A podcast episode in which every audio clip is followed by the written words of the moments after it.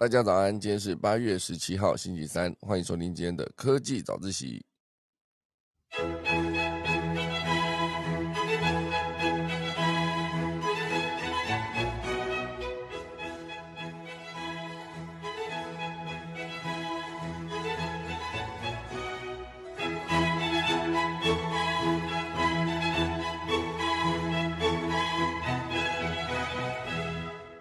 好的，今天科技早自习要跟大家分享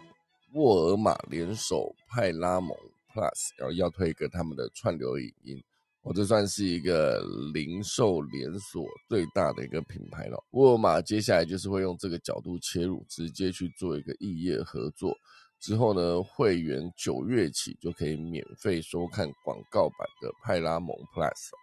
现在好像只要呃大品牌直接后面加个 Plus 就可以直接上线，好像是 那个迪士尼 Plus 也是这样子的命名逻辑啊。之前还有科技早一期介绍过的台湾 Plus 也是这样哈，做一些内容直接让更多的用户可以直接收看。等下来跟大家分享。第二大段呢跟能源有关哦，就是四川突然大限电哦，因为它最近呢就是突袭宣布放六天的高温假。这整个限电令呢，让台系笔电供应链哦，其实不止台系笔电供应链，很多在四川的工厂全部都停工，因为没有电怎么做事呢？所以在后续影响，大家跟大家分享。第三大段呢，会跟大家聊到芬兰有一个小城市，真实版的用碳权累积个人的信用，还能换到虚拟欧元哦。钟声过，开始今天的科技早自习喽。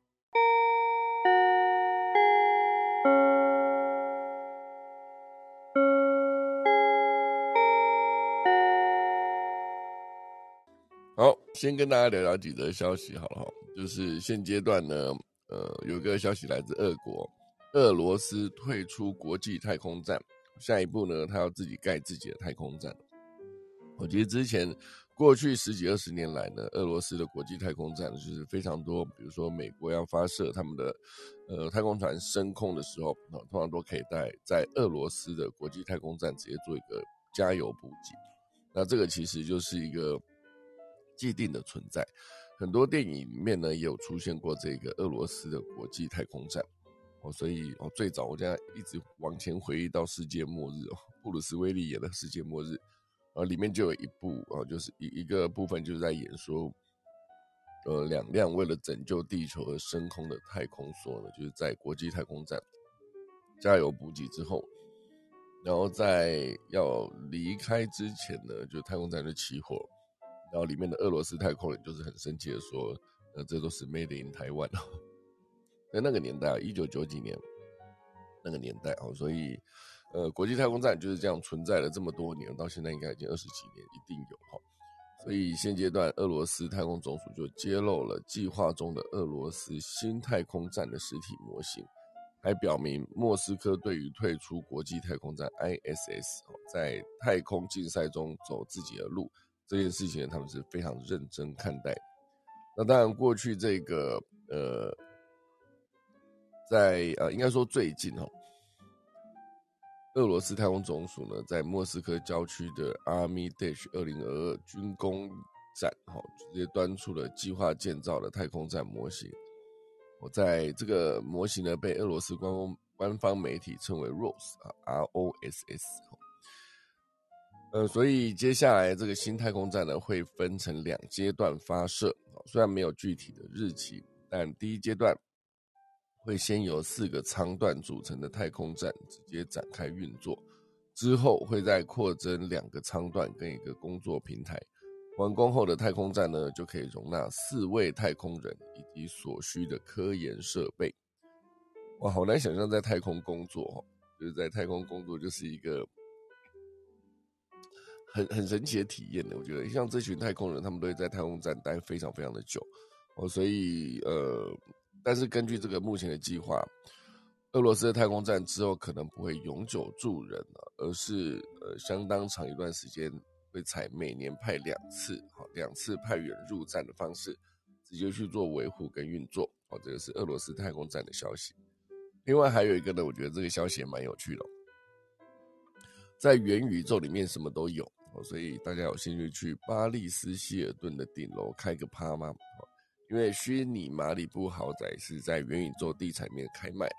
哦，所以像呃巴利斯希尔顿亲自当 DJ 的这个元宇宙虚拟派对，一旦就一成立之后呢，他的粉丝又多了好几百倍哦，所以这个算是一个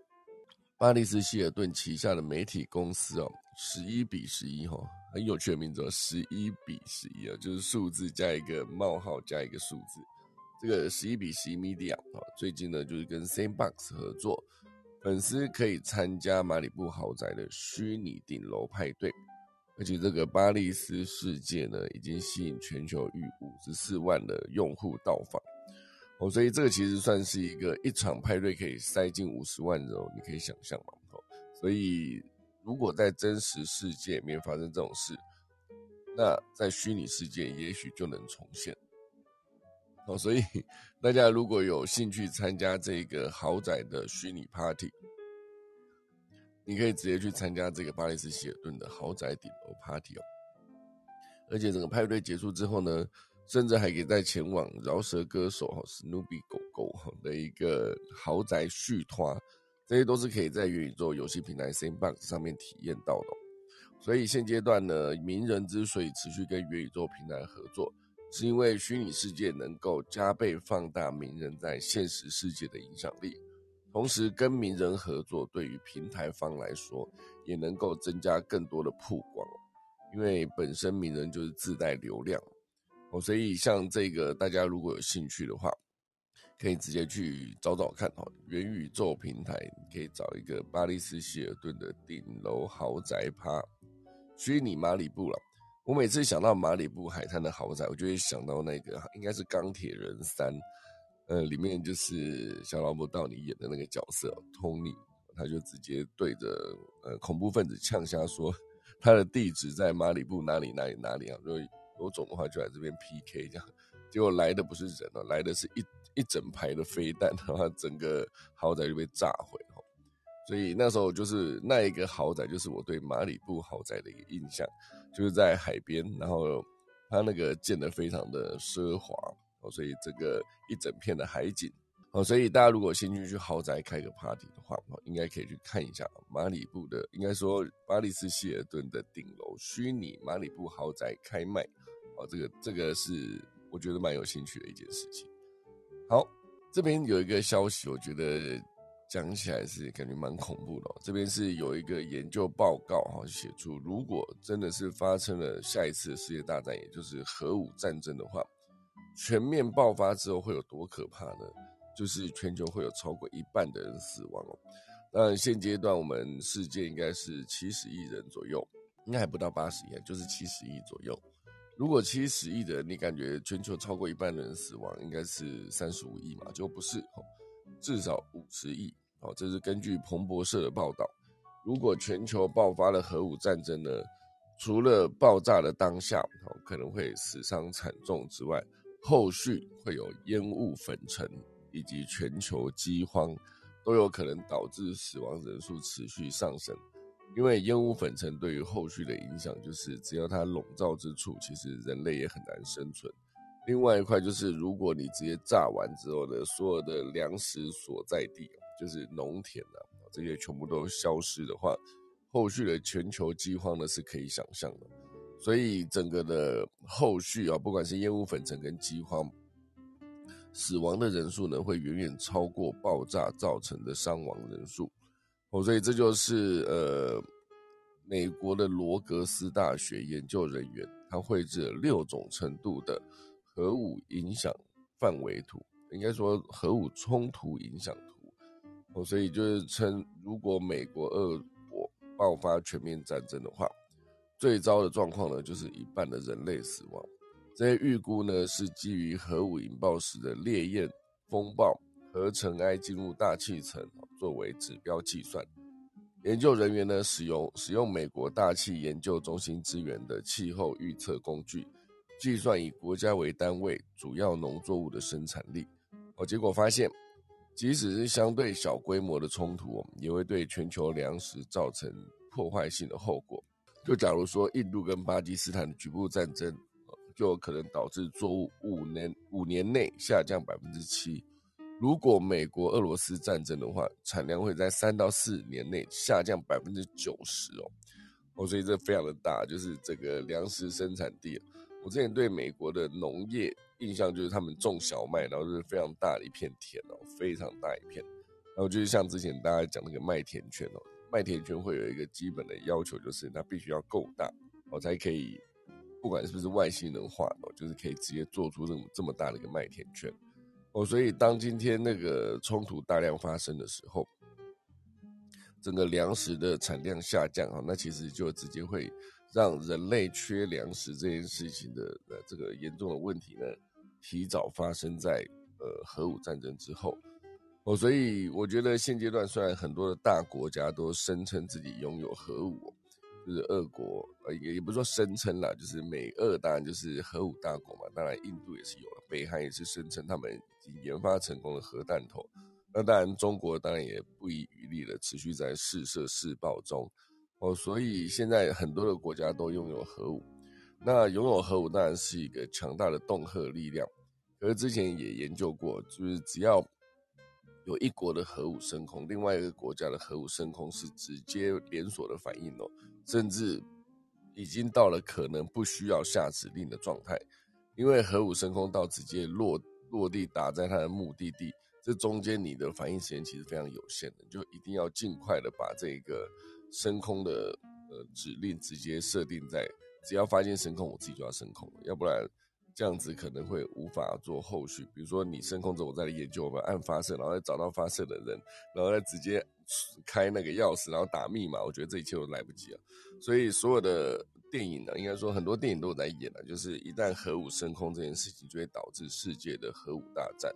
就大家都会升空了。大家升空之后，就是不用讲，这个地球就毁灭吼。其实严格说起来，毁灭的是人类啦。就是假设真的五十亿人口死亡，以现阶段来看，七十亿人口，然后突然间消失了五十亿哦，就是每七个人就少掉五个人的状态下，对地球来说反而是好的，是这样吗？因为可能地球之前我看了一篇呃影片，他写的非常有趣哦，也不算，应该说他整个里面的内容非常有趣。他就在写说，如果人类消失的话。哦，消失一天哦，这个诶，这个城市不会有任何影响。消失一个礼拜哦，然后可能就是慢慢的有一些影响出现，然后接下来就到一年、两年、十年、一百年、两一千年哦，就是后来整个地球会完全恢复到似乎人类从来没有在边生存过的一个状态。哦，就也许是这样子的轮回，不知道已经几次才走到现在这个七十亿的人口。也许过去曾经也有过这样子的一个历史哦，就是。可能在，就是真的是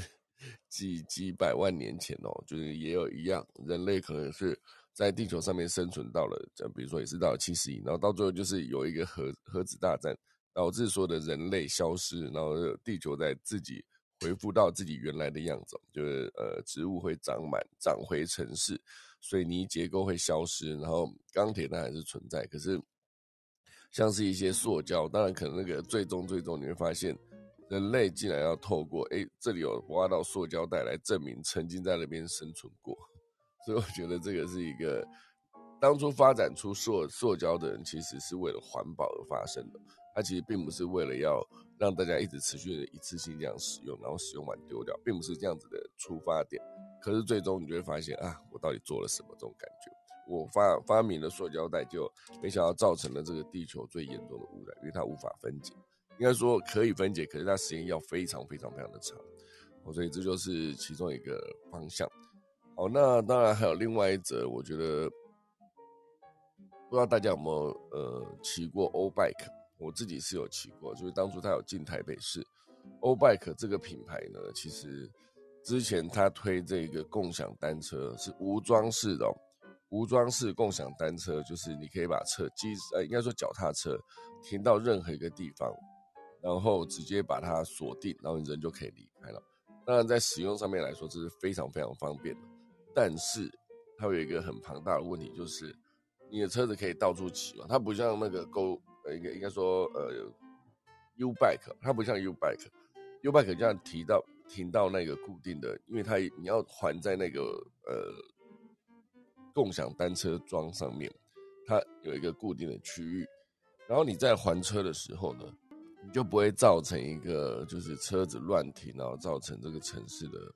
基本上已经变成一种污染的存在了。城呃，如果你的车子乱停了，你可能会比如说原本的公共骑楼这些，你车子就随随便停在那边，那就影响到人呃其他人的进出嘛。甚至我看过最夸张，就是直接骑在那一个呃体外单单车道，然后想还就还了，丢在任何一个地方，然后到最后因为那个地方也不会有人再去骑嘛，所以那个车就一路坏在那边。所以有一段时间体外单车变道有非常多的欧 bike。然后每一辆欧 bike 就是那种生锈啦、破轮子破掉，或是落链，或是整个断掉之类的，感觉看起来是品质比较差的感觉哦。所以欧 bike 曾经在台湾就是推行失败，应该说不止在台湾了，就是呃，曾经二零一八年国际共享单车欧 bike 就是在二零一八年年中就收摊了，隔年共享电动自行车新创叫做 Go 酷比哦，Go 酷比。却在台湾横空出世，而这个橘色的车身呢，就是这个电动车嘛，共享自行呃，共享自动，共享电动自行车，就是橘色的车身的无声穿梭在高雄各大闹区，主打不用驾照也能租借的电动车，尤其方便国外观光客用来代步漫游高雄。哦，所以比起骑自行车呢，那个电车骑士哦。当然显得更悠闲许多哦，所以之前就是以一个十块钱可以租借的这个逻辑来推推广哦，所以这是跟高雄市政府合作，然后就有助于降低空污跟辅助大众转乘运输。当然，这个车子在上线之后呢，就是大家还是会思考说，过去它曾经是一个欧 bike 失败的例子嘛？那如果说真的要比那个电动机车，它的这个整个的设备哦，它的整个的硬体也输给 GoGo 了哦，所以大家会去思考说，这样子的一个存在到底是好还是不好？那当然，整个共享的模式呢，其实现在在中国已经是没落了哈，因为呃，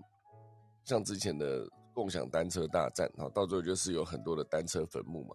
各种颜色的黄色、蓝色、绿色。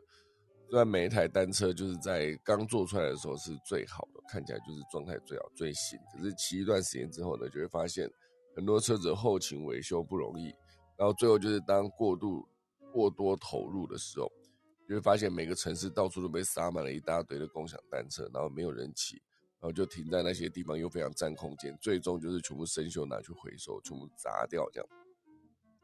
好，所以这个共享电单车呢，现阶段当然还是要让自己的，比如说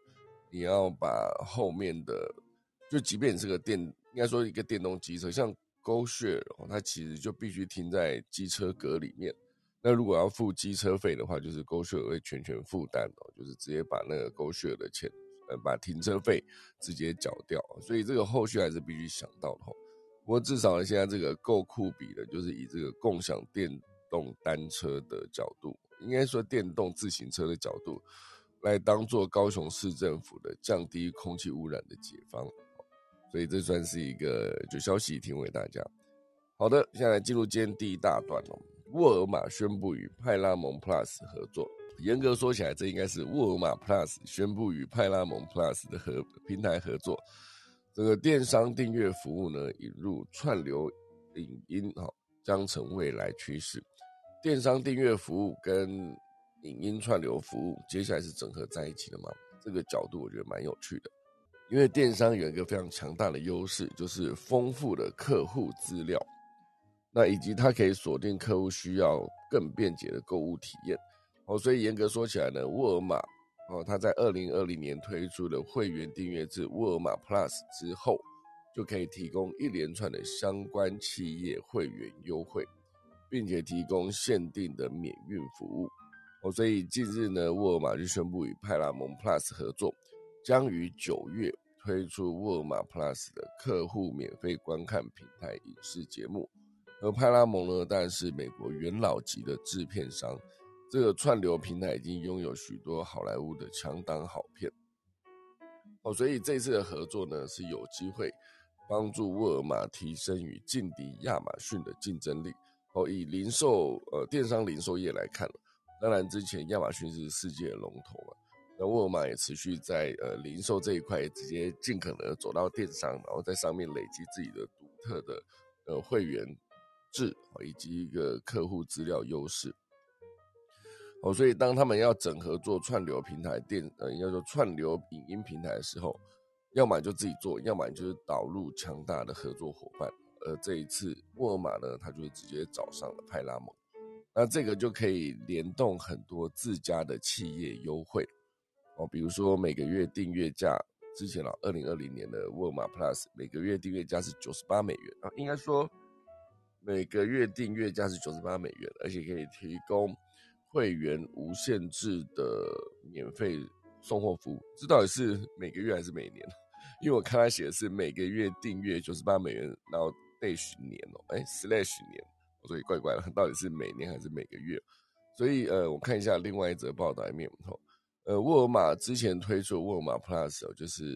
年费啦，年费九十八美元，我就想说，怎么可能月费九十八美元很贵哈？就每个月三千块，一年就三万六了，很贵哦。所以如果它是年费九十八美元就可以理解，大概就是三千多块台币左右，或者是月费十二点九五美元，你可以选择我就是一个月。那一个月这样算起来，它就是多少钱呢？三百多，将近四百，四百多应该有。哦，就算是一个亚马逊对经理亚呃的，应该说沃尔玛对亚马逊的 Prime 的回应。但是两家提供的福利不一样，沃尔玛是包括网购免运以及三十五元以上的杂货订单免运，以及处方和汽车享有呃汽油啊享有折扣。如今呢，这个会员计划基本曾是增加串流影视派拉蒙的广告版，派拉蒙 Plus 的广告版。这个串流影视服务呢，原价每个月是四点九九美元，而无广告版的派拉蒙 Plus 的月费是九点九九美元。我觉得用广告这件事情来定义你要定到底是原价版还是 Plus 的版本哦，就是无广告版本，用无广告版本比较贵这件事情来让大家买单这件事。我不知道大家对于这样子的方式是熟悉还是不熟悉哦？不过至少可以证明，当你不想看广告的时候，你是可以直接多付费去把广告滤掉的。那当然，这就是之前我也聊到了嘛，就是赖 TV 也是用这个角度。不过它并不是主打广告，它是主打画质。我就是如果你免费看四八零 P 的画质哈，你在手机看上哦，手机上面看 OK，在荧幕上面二两二十七寸这样子看的，觉得已经有一点不清楚，糊糊的。如果它是个好作品的话，我就宁可要么就不看，要么就直接付费去看它的一零八零 P 版本。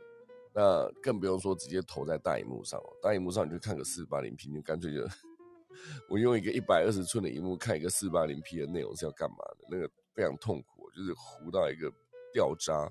哦。所以最终呢，我就去思考说，如果我想要看一个好好内容的话，我就只有去付费一个月，好把那个呃。高画质版本的内容看完，然后再把那个一个月的月费退掉。如果我没有想看的话，如果有想看的，当然就续租嘛，哈。所以现阶段很多的串流影音平台，他们直接用一个，你可以用月费制，那月费就比较贵嘛，或者年费直接刷下去就可以直接看一年。可是这个的风险就是在于，如果你看完你真的原下当先，呃，应该说当下想看的内容之后，没有你想看的东西，那就很不划算哈。没有你还要硬看嘛，所以。现阶段的串流影音呢，包括我自己的 Apple TV 上面可以看的，就是迪士尼 Plus 跟 Netflix 这几个平台都是可以看的。当然，在选择上面会比较多嘛，你就可以，比如说 YouTube 其实也是可以看了，而且现在 YouTube 也是直接打算推出他们自己的订阅服务，而这个订阅服务甚至是包括电影，有一些电影可以直接上面看原版的电影，但是需要付费，需要购买，这就是。现阶段，整个 YouTube 计划推出串流媒体的线上商店，呃，预预计就是秋季问世嘛，就是差不多现阶段，我们在暑假过完，进到秋天的时候呢，就是 Google 就会仿效如 Apple TV 和 Amazon Prime Video，计划推出串流媒体服务的线上商店，未来呢，可能让观众透过所谓的 YouTube 的频道商店订阅其他的串流媒体服务。哦，所以现在在订阅制以及串流媒体，假设我就是拥有这么多的内容，那我可以用更快速的方式把平台架好，直接让更多人看到。当然是更符合成本效益的一件事情。哦，所以 YouTube 正在做这件事情，就是他们的频道商店 Channel Store，哈，就是将为不同的串流媒体服务提供更出色的行销管道与资源。这个观众呢，就可以在 YouTube 上面免费观看节目或是电影的预告片，哈，然后轻松付费订阅串流媒体服务。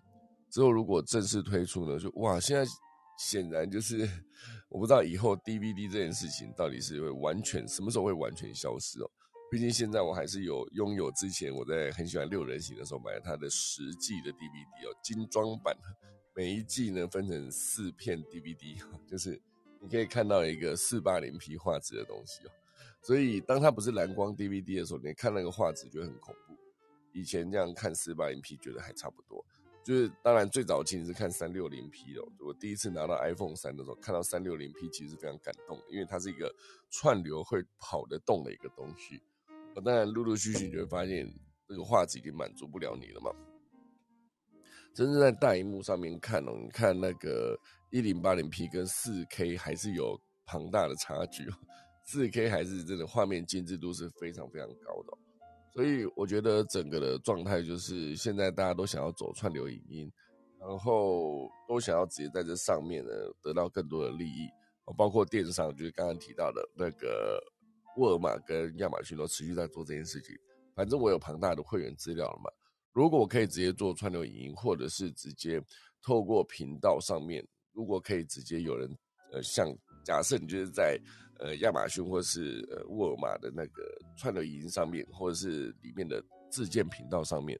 看到任何的内容，然后里面有任何的商品，你可以直接一键下单，然后就可以直接在亚马逊或是那个沃尔玛上面直接买到，直接送货到你家。那其实把这整条产业链都整合完，没想到竟然是直接从亚马逊或是沃尔玛这种本来就是在做电商的，反过来整合内容之后呢？让这个一条龙的购物体验变得更完整，我就是让你可以看到就可以买到。这其实也是我之前做，呃，我一开始出来创业的时候，我就在思考这件事情，就是显然是把自己的能力想得太高了，就是会没有办法，因为你需要太多的要整合的东西了。如果可以一键购物这件事情达成一个完整，那当然绝对就是需要这样子的资源去做整合，这么庞大的资源。毕竟你说亚马逊是一个世界最大的电商龙头啊，啊，沃尔玛其实一直以来都是曾经有一度世界首富全部都是沃尔玛家的人哦，我非常有钱哦好，那这边讲到那个串流影音，当然还有另外一则，我觉得也想跟大家分享。近日呢，美国有两名男子伪造音乐版权，然后就从 YouTube 骗取了近两千三百万美元，非常高。这个就是无论你是 YouTuber 还是你曾经在 YouTube 上传音乐过。大家都一定会注意到 YouTube 的版权声明，啊，这表示你制作影片使用的配乐歌曲呢，涉及到他人的版权。那有好几个处理办法，你可以直接继续使用，但是他只是告诉你说这是我的版权。另外一块就是你继续使用，但你的广告收入要归版权所有人拥有，这是版权所有人的这种他拥有这个权利嘛？那第三，他就当然直接要求你下架，好，这有几种后续的处理方式。那大部分的人呢，其实都会直接就是好，那我告诉你这是我的音乐哦，甚至他直接提醒你说，之后如果再用的话，你需要注明出处，这样就可以了。注明出处顶多就是打一串字在底下就好了哈。哦，所以最严重当然就是要求你下架嘛。这但是这个其实不太常发现哦。所以过去五年来呢，就有两名男子谎称他们持有五万多首拉丁流行歌曲的版权。并从 YouTube 呢去骗取近两千三百万万美元的一个版权费，这件事情呢也引起许多的 YouTube 的创作者共鸣，开始反思线上版权的可信度与正确性。哦，所以像这件事情，就是他摆明就是来骗你钱嘛。那这一个两个人是三十六岁的一个 Jose 跟一个三十八岁的呃 Batista 这两个人。哦，所以他们就是涉嫌伪造了五万多首歌曲的版权，他们来自美国的凤凰城。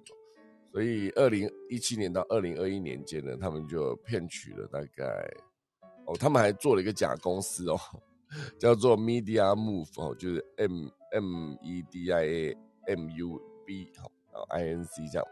他就是声称这间公司持有这些音乐的版权，然后向 YouTuber 去骗取两千三百万美元。而且他们从来没有付费给创作这些歌曲的音乐人。而且为了他们要让他们的公司更有可信度呢，二零一七年他们甚至与一家小有名气的第三方版权管理公司 ADREV 啊，AdView View 没有 View Reef 哈 AdReef 啊，那这个 AdReef 本来就真的是拥有 YouTube 的 CMS 平台跟 Content IT 的工具访问权限哦，所以他们真的就是帮助音乐人管理创作数位版权第三方公司。哦，所以这个两个骗子做的假公司，竟然也骗过了这间公司哦，所以就用这种方式就得到更多人的，呃，骗取更多人的相信，当然他就骗了更多的钱。哦，所以当然最后就是被抓到了嘛，然后就是依据三十项共犯以及电汇诈欺、洗钱和严重身份窃盗罪，被美国国税局起诉。所以这件事情就算是美国告示牌。有史以来最大规模的 YouTube 音乐版权骗局，这已经是可以变成一个剧本的一个概念了哈。就是感觉这种骗子，因为很多骗子被拍成一个电影或是一个短剧哈，或者一个影集哦。其实用这种方式，就像之前的《恶血》啊，那个美国的新创女版贾博士的这个也被拍成了电影或者一个，哎，还是一个影集啊，被拍成一个影集。哦，所以我觉得。骗人这件事情呢，当然你要成功，你要非常用心啊。可是再怎么样，它都是一个非常不可取的一件事哦。大家不要去骗人，因为总有一天会被抓到，好吧？好的，这就是今天第一大段。第二大段呢，跟气候相关哦。这是一个四川大陆的四川省呢，无预警勒令所有工业电力用户全部生产停止，就直接限电了。从十五号起到二十号。连六天放高温假，就是哎，你们现在就给我放假吧，就这样子，就这么简单哦。告诉你说你要放假，接下来六天我不会给你电哦，你不要再开工了，因为你也开工也没有用哦。所以整个当地的生产就是拉警报，涵盖组装、散热、键盘跟电池触控等等，全部都面临供应链停摆。那由于四川呢是全球笔电的生产重镇，整个代工大厂包括广达、包括人保。伟创啊，笔电散散热的市占龙头双红，电池模组一个新普，全部都是在四川的这个都有厂区，所以这几个都是台湾很强大的公司，直接在当地设厂，当地生产，就是因为限电呢，所以你就拉警报嘛，所以涵盖组装、散热、键盘、电池、触控等等的供应全部停摆。目前呢，全球。的笔电有高达七到八成哦，是在四川生产的，主要聚集在重庆跟成都。我很难想象啊，之前的那个呃叫什么陪都，好，就是大家跑去重庆嘛，迁都到重庆啊，应该说迁都到成都，哎，还是反正那时候撤退到大后方，就是这几个地方撤到四川嘛，哈，所以当时还不会想到说它会变成一个全球的笔电重镇。哦，就是七到八成，很难想象十台电脑没有八台是来自四川最终的组装。哦，所以当然近期笔电的市况逆风，相关的厂商业绩跟出货也面临下下滑压力的时候，又遇到四川无预警要求企业停工六天。哦，所以台湾笔电供应链就是遭逢到双重夹击，营运更加的辛苦。哦，所以主要原因是因为大地大陆。各地 大地，大陆各地近日持续高温，好，这个空调跟民生用电的负荷也大增，好，所以像笔电代工龙头广达，大概有百分之八十的笔电产能在四川。当然，公司会表示说，目前当地的厂区正常运作，八月出货的目标不变，但人保就表示，目前资讯不是很清楚，无法回应。哦，然后人保笔电的产能大概是有百分之五十在重庆跟成都，所以这些所有的在重庆设厂，应该说在四川设厂的笔电，呃，组装或是零件供应商等等，他们都面临非常庞大的挑战了。突然间就没有电这件事情，我觉得绝对会引起非常大量的一个恐惧。好，所以另外还有一个跟电有关的。跟大家分享，就是一个主打共享行电行动电源的一个风电绿能。那这个共享经济现阶段哦，服务不只是抢下关键地点，还要更重视消费者体验跟商业模式的发展性。所以这个共享行动电源呢，当然它并不是一个新的概念了，而是风电绿能创办人陈奎祥啊，他就表示，不是单纯把共享行动电源摆在店面就可以哦，呃，他们主要就是要跟店家深度交流，听取他们的需求哦。所以现阶段这是一个高雄起家的共享行动电源服务，风电绿能，他们现在已经有两百处的站点啊，包括高雄捷运站、高雄展览馆等等。就是当自己也变成一个共享电源的重度使用者的时候呢，他最终就是回高雄创业嘛。这个陈奎祥先生呢，哦，所以他主要就是呃，当然大家会想到现在的共享电源，会想到第一品牌，比比如说最大的 Trust Bar 哦，这个他在台北的各大捷运站都有用到。那当然创办人也是我朋友之一哦，所以看到他持续不断的把台湾这个共享服务越推越好。想到诶，他的竞争对手是谁啊？之前就很好奇他的竞争对手会不会出现，啊，现在有，二零二一年三月三十号成立的风电绿能公司，当然它的切入点是先从呃高雄、屏东、台南、台中等等的地方切入，包括澎湖都有，都有呃，他们现在拥有七千多名以上的会员，而且随着站点扩张呢，他们也加入了这个 Live Photo Star 的新兴计划。也可以让他们变成一个拥有更多绿能，应该说更多在意直接共享经济的这些使用者，增加到他们的使用范围里面。哦，所以这个对呃 Trustbar 来说，其实这个竞争对手出现，某种程度上你会觉得，哎，有增加一个竞争对手，但它其实也是有更多教育消费者使用共享经济的机会。哦，所以这件事情，我就觉得讲到共享，还有另外一块，WeMo，哦大家对 WeMo 的认识就是一开始它就推出共享机车，在台北各地也跑来跑去。那其实我也算是认识他们的创办团队哦，因为他们一开始在一个 demo 的场合，他就直接这个人我印象蛮深刻的哦，他要上台 demo 他的共享机车的服务嘛，他就上台，因为上台每个人台上只有六分钟。他要上台，直接站在那边静静大概十几二十秒以上，非常久，站的非常久。然后到所有现场一片寂静无声，因为大家就想说这个人要干嘛的时候，他才说：“哎，这个就是我们的 WeMo 在路上行驶的声音哦。”那时候是主打它非常的安静，因为毕竟电车、电动车是非常的安静的一个存在，它不像燃油车，就那个汽车的引啊，应该说机车引擎很大声嘛。所以他说这就是他们 WeMo 安静的声音哦。所以那时候这个开场让我印象非常深刻哦，所以机车很安静这件事情，直觉想象是非常好的。可是最后你就会发现，它这么安静的情况下，它常常会吓到一些人了，因为你没有感觉到有机车经过嘛。所以当你发现机车竟然离你这么近的时候，你就吓到哦。所以后来这些共享，应该说也不只是共享电动机车，应该所有的电动机车品牌，他们都会去思考说，低速的时候，还是去用出一个机车的声音来哈，就像 那个。呃，GoGo 了，它就会发出那种哒哒哒哒哒哒哒哒哒的那种声音哦，是嘟嘟嘟嘟嘟嘛？反正，总之它就是会有一个声音在，那你就会知道说，哎，这个机车经过，就让你有个心理准备。哦，所以这个共享机车呃 WeMo，它现阶段呢也推出了共享车联网哦，叫做 WeMo Run Two 哈，Run Two。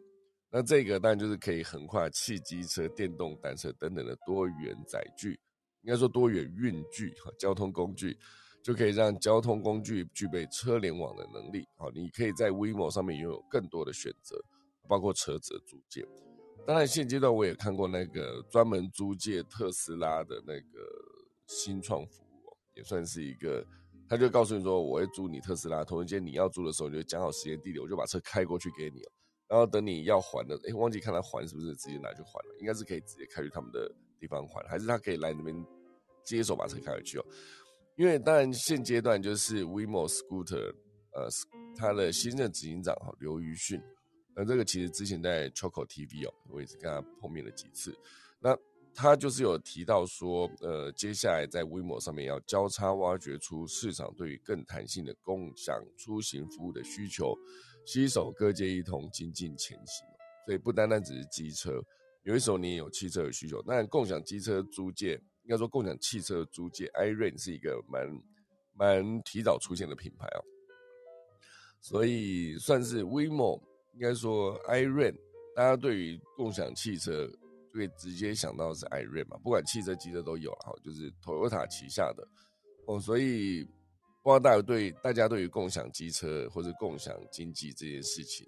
到底有没有什么想法？反正总之这个品牌呢，现阶段从机车跨入汽车了，就看大家后续有没有使用的机会。好的，这就是今天第二大段。好，正式进入今天第三大段了。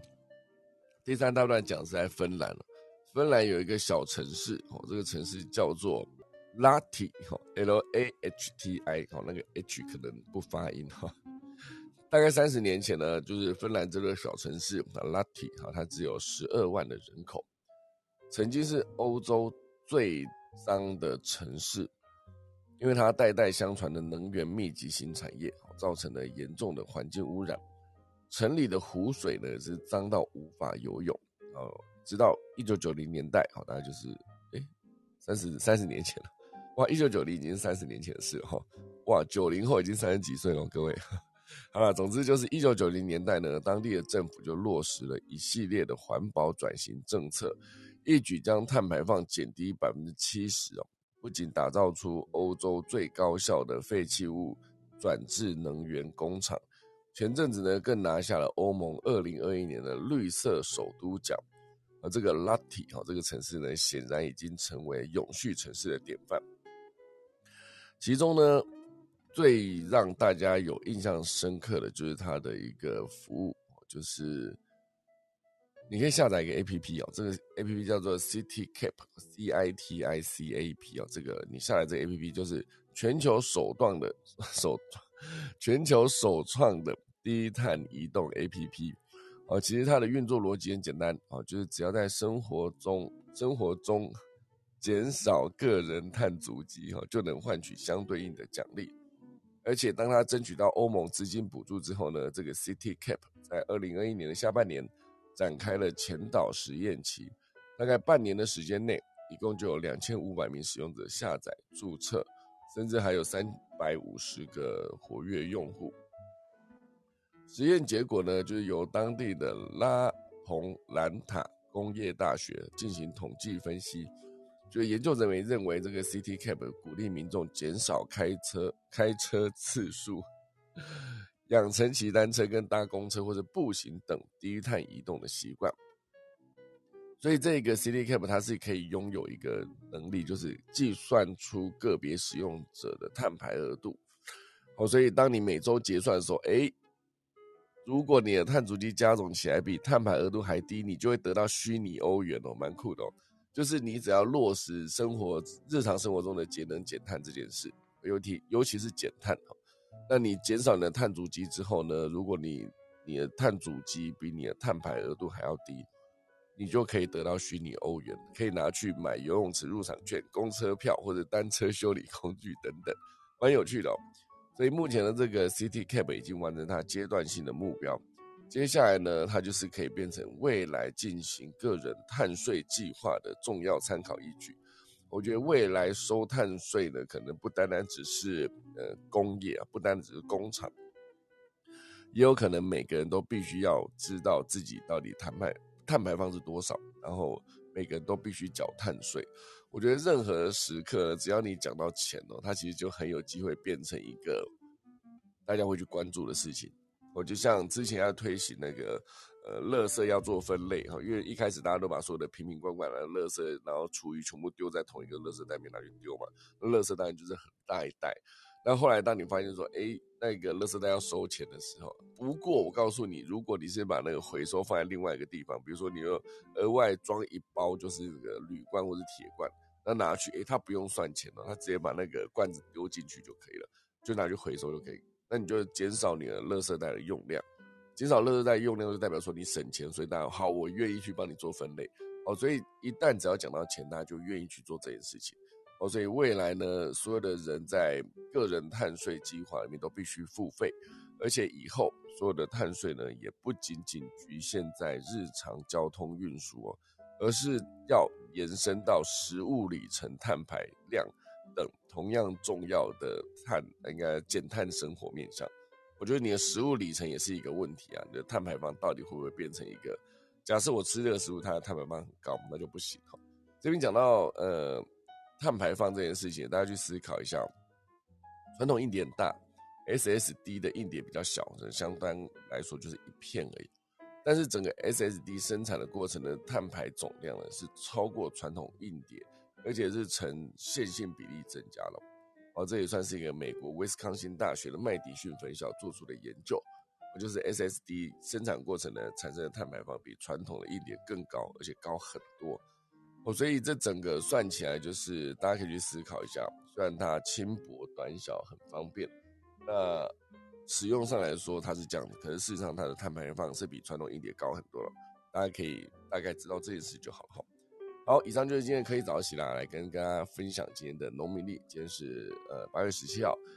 呃农历是七月二十啊，现在是依然是立秋，到八二三才是下一个节气。今天宜沐浴破屋坏环，忌月破大号，就是这样。今天只有四个要念，很快。好了，以上就是今天的科技早自习啦，来啊下课钟喽。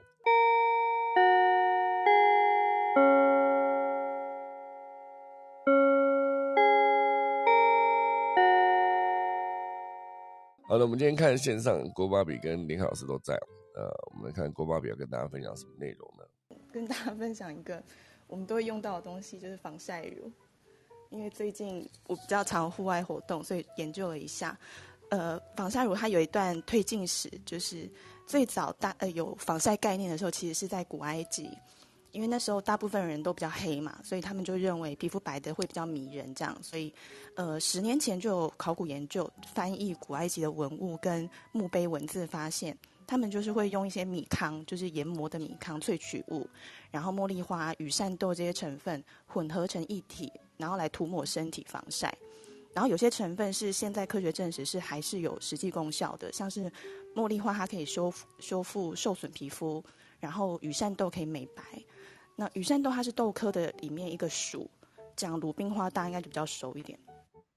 然后到近代的时候，美国在一九二八年它是上市了第一个防晒乳产品，然后就是用很简单的三个成分混合而成，可是品牌不响，因为那时候其实很容易买到，但是行销做的不好，所以不普及。那之后到一九三零年的时候，被一个化学家，也是后来呃 L'Oreal 的创办人 Eugene Schuller。他那时候成功的就是有推广防晒乳，让大家知道，因为可能有化工背景，介绍比较有说服力，也让他被认为是防晒乳的发明者。可是直到后来，呃，如果说要真正就是发扬光大的时候，是在一九四四年，嗯，有一个美国的药商，他成立了一间公司，然后呢，他一开始他研发了一款就是以红色的凡士林为基底的